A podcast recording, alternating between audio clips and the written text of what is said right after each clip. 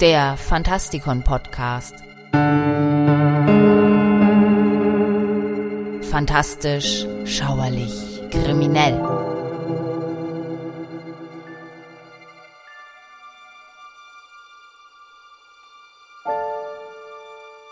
Hallo Freunde draußen an den Radiogeräten und willkommen zu einem weiteren Beitrag hier im Fantastikon Podcast. Heute geht es hier um die Geisterdetektive oder die okkulten Detektive.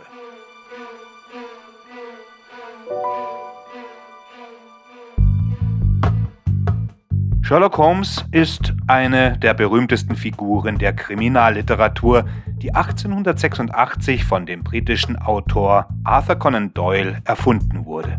Seitdem hat er viele Nachahmer inspiriert und Variationen hervorgebracht, die sich in unterschiedlichen Zeiten, Orten und Berufen als Detektive betätigen. Doch schon vor Holmes gab es Geschichten, die sich mit Verbrechen und deren Aufklärung beschäftigten, wie zum Beispiel Georg Philipp Haasdörfers Der große Schauplatz jämmerlicher Mordgeschichten aus dem 17. Jahrhundert oder die sogenannten Newgate-Romane von Edward Bulwer-Lytton im 19. Jahrhundert.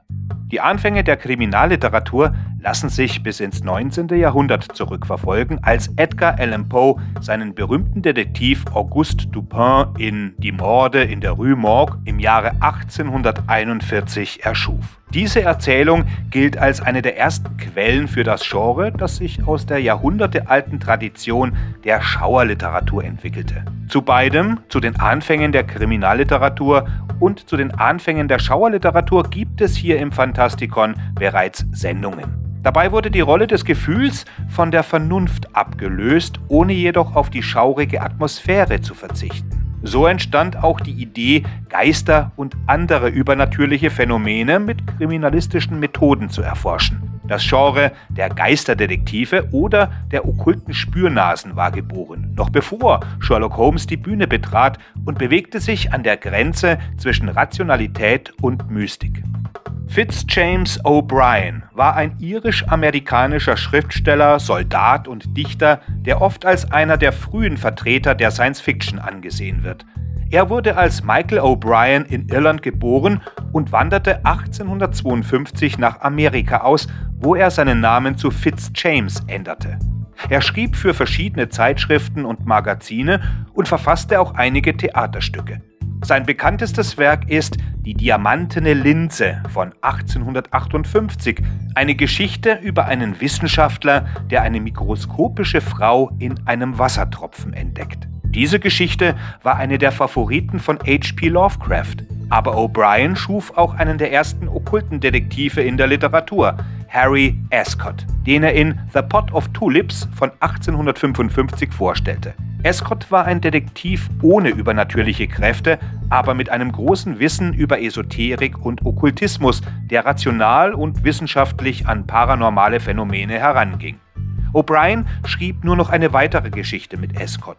Was war es von 1859, die auch die erste Erwähnung einer unsichtbaren Person in der Literatur enthielt und damit H.G. Wells, der Unsichtbare, um vier Jahrzehnte zuvor kam. O'Brien starb 1862 an den Folgen einer Verwundung im Sezessionskrieg. Sheridan Le Fanu gilt als einer der Meister der klassischen Schauerliteratur und als einflussreicher Vorläufer des modernen Horrorgenres. Er war nicht nur ein begabter Erzähler, sondern auch ein innovativer Schöpfer von Figuren und Motiven, die bis heute faszinieren. Im Oktober 1869 veröffentlichte Le Fanu in der viktorianischen Wochenzeitschrift All the Year Round, die von Charles Dickens gegründet und herausgegeben wurde, eine Erzählung mit dem Titel Grüner Tee. Darin präsentierte er seinen Lesern zum ersten Mal Dr. Martin Hesselius einen Arzt, Schriftsteller und Kunstfehlerexperten, der sich auf die Behandlung von übernatürlichen Krankheiten spezialisiert hatte. In Grüner Tee untersucht er den Fall eines Geistlichen, der von einem dämonischen Affen heimgesucht wird, den nur er sehen kann. Die Erzählung ist eine spannende Mischung aus psychologischem Thriller, metaphysischer Spekulation und gotischer Atmosphäre. Le Fanu war selbst ein zurückgezogener und geheimnisvoller Mann, der nach dem Tod seiner Frau 1858 kaum noch das Haus verließ. Er litt unter Depressionen und Albträumen, die sich oft in seinen Werken widerspiegelten. Er starb 1873 an einem Herzinfarkt in seinem Haus in Dublin. Sein literarisches Vermächtnis umfasst zahlreiche Erzählungen und Romane, die bis heute gelesen und verfilmt werden. Zu seinen berühmtesten Werken gehören Camilla, eine Geschichte über eine lesbische Vampirin, Uncle Silas, ein meisterhafter Schlossroman und The House by the Churchyard, ein historischer Roman mit einem Hauch von Horror. Der okkulte Detektiv ist eine literarische Figur, die übernatürliche Phänomene mit Hilfe von Magie, Esoterik oder Parapsychologie untersucht. Ein bekannter Vertreter dieses Genres ist Algernon Blackwood, ein englischer Autor, der sich selbst als Theosoph und Mystiker verstand.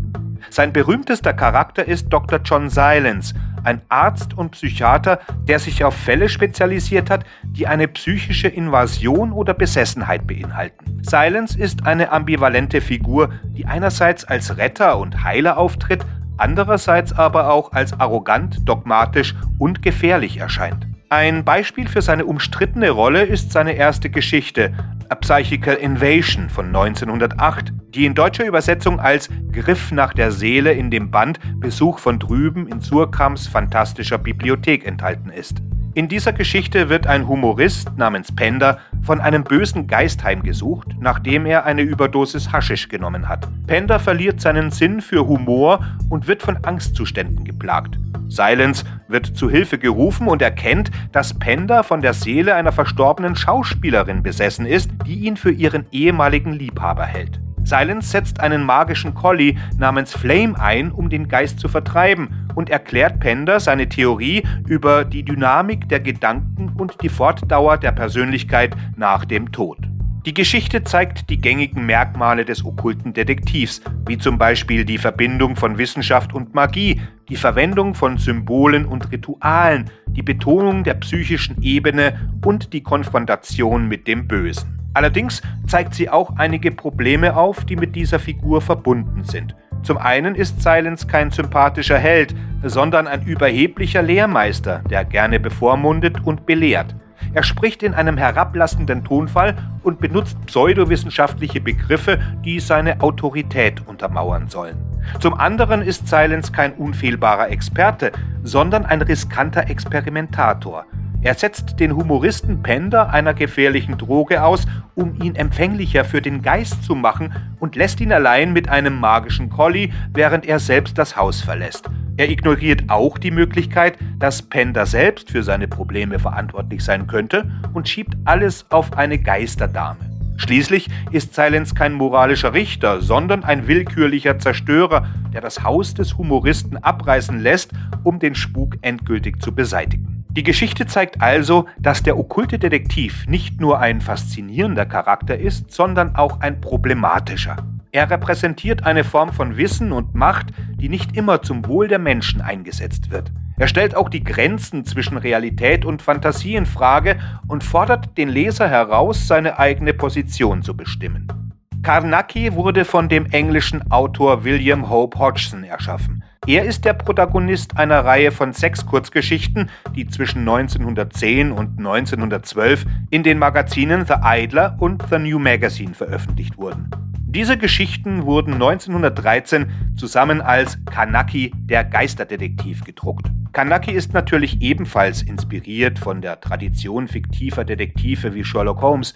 Er lebt in einer Junggesellenwohnung in der Nummer 427 Chain Walk, Chelsea. Die Geschichten werden aus der Ich-Perspektive von Dodgson erzählt, einem Mitglied von Kanakis streng begrenztem Freundeskreis, ähnlich wie Holmes Abenteuer aus der Sicht von Dr. Watson erzählt werden. Während die Holmes-Geschichten das Übernatürliche nie benutzen, außer als falsche Fährte, ist dies das zentrale Thema der Kanaki-Geschichten, obwohl einige der Geschichten nicht übernatürliche Enden haben. Jede von Kanakis Geschichten erzählt von einer Untersuchung eines ungewöhnlichen Spuks, den Kanaki identifizieren und beenden soll. Er verwendet eine Vielzahl wissenschaftlicher Methoden bei seinen Untersuchungen, greift aber auch auf traditionelle Folklore zurück. Er verwendet Technologien wie Fotografie und seine eigene fiktive Erfindung, das elektrische Pentakel.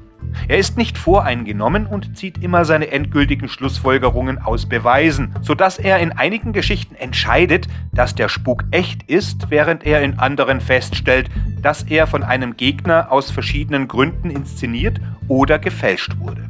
Kanakis Fälle drehen sich genauso oft um Männer in Pferdekostümen wie um körperlose Dämonenhände, die ihn durch den Raum jagen. Mit einem völlig erfundenen System fokallastiger Magie, The Incantation of Rai, The Sama Ritual, verbringt Kanaki die meisten seiner Abenteuer zusammengekauert in der Mitte seines elektrischen Pentakels und macht Blitzlichtfotos von seltsamen Monstern wie einem Albtraumschwein, einem Fußboden, der sich in pfeifende Lippen verwandelt und einem Blutstrom im Haus. Sein Markenzeichen ist es, seine Gäste am Ende seiner Geschichten aus dem Haus zu schmeißen und zu rufen, Raus mit euch, raus mit euch. Manchmal ist sein Feind der Geist eines Hofnarren, manchmal sind es Iren und manchmal stellt sich heraus, dass es ein mürrischer alter Seekapitän ist, der sich in einem Brunnen versteckt oder ein nacktes Geisterbaby. Kanaki findet ebenso viele Betrüger wie Phantasmen. Er liebt dumme wissenschaftliche Erfindungen, zum Beispiel einen Antifibrator,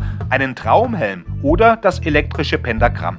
Und er liebt auch John Silence artige Laserlichtshow-Zauberschlachten, und obwohl er gelegentlich einen Raum zerstört oder ein Schiff versenkt, hat er nicht die Vorliebe für Chaos, die andere okkulte Detektive kennzeichnet. Die Flaxman Low-Geschichten sind ein weiteres Beispiel für die frühe Literatur des Paranormalen. Sie wurden von Kate Pritchard und ihrem Sohn, dem Major Hesketh Hesketh Pritchard, unter dem Pseudonym H. Heron und E. Heron veröffentlicht. In Die Geschichte von Balebro wird er zu einem Herrenhaus gerufen, das von einem rachsüchtigen Geist heimgesucht wird. Der Geist hat sich mit einer ägyptischen Mumie verbündet, die im Keller versteckt ist. Und zusammen terrorisieren sie die Bewohner des Hauses. Flexman Lowe stellt sich dem übernatürlichen Duo mit Mut und Entschlossenheit. Er schießt auf die Mumie, zertrümmert ihren Schädel und verbrennt sie schließlich. Er ist also alles andere als ein zimperlicher Geisterjäger. Er schreckt nicht vor Gewalt zurück, wenn es darum geht, das Böse zu bekämpfen. Seine Methoden sind oft radikal und zerstörerisch. Ob es sich um einen leprakranken Spuk aus Trinidad, einen griechischen Geisterkult oder eine tödliche Pilzinfektion handelt. Flaxman Lowe findet immer eine Lösung, die meist das Haus in Schutt und Asche legt. Die Flexman Low-Geschichten sind spannend, gruselig und manchmal absurd. Sie spiegeln die Ängste und Vorurteile der viktorianischen Zeit wider, aber auch den Wunsch nach Abenteuer und Entdeckung. Die okkulten Detektive des frühen 20. Jahrhunderts sind also eine bunte Truppe von Figuren, die sich mit dem Übernatürlichen befassen.